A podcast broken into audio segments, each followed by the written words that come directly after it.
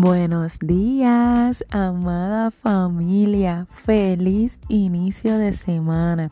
Bienvenidos a su podcast Transformando Vidas. Y en esta semana estaremos hablando sobre cómo evitar el afán, la ansiedad, la depresión, el desánimo y las preocupaciones diarias.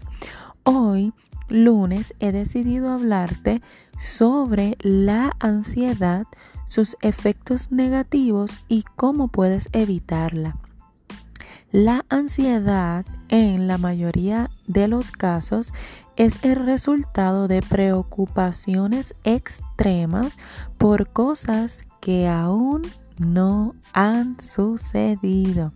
Empiezas a pensar, y cuando pase tal cosa, ¿qué haré? Y si pasa esto y aquello, ¿cómo voy a solucionarlo? Y empiezas a preocuparte y a hacer en tu mente un escenario que aún no es real. El problema con esto es que el cerebro lo interpreta como una realidad, como si realmente estuviera pasando y empiezas a tener palpitaciones, llanto intenso, angustia, sientes como si se te fuera el aire y todo por algo que aún no ha ocurrido. Las estadísticas indican que el 90% de los escenarios negativos que tu mente piensa nunca se dan.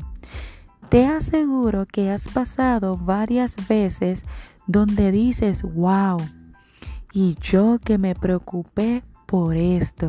Y al final todo se resolvió y de la manera que menos lo esperabas. Así es la vida de muchos. Vivimos en ansiedad por cosas que nunca pasan o al final se resuelven. ¿Te has puesto a pensar que esto puede ser una trampa del enemigo para que vivas angustiada y sin paz? La palabra de Dios dice en Efesios capítulo 6 versículo 16 que nuestra mente está siendo constantemente atacada por dardos del enemigo.